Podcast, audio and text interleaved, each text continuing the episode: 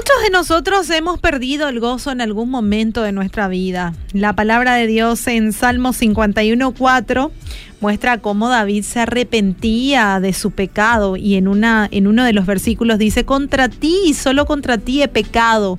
He hecho lo que, lo que está malo ante tus ojos y quedará demostrado que tienes razón en lo que dices y que tu juicio contra mí es justo. Bueno, debemos de saber, y yo sé que vos sabés al igual que yo, que el pecado trae consecuencias muy dolorosas a nuestras vidas. Y una de ellas es la pérdida de gozo por el gran dolor que experimentamos por haberle fallado a Dios. Si permitimos que esa tristeza permanezca por mucho tiempo, esto nos va a impedir vivir con gozo, que es a lo que nos llama el Señor, a vivir con gozo en todo tiempo, en todo momento y en toda circunstancia.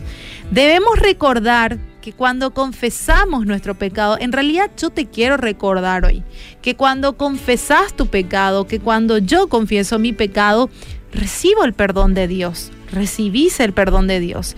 Y por lo tanto, de esa manera somos libres de esa culpa que nos va consumiendo interiormente nuestro ser.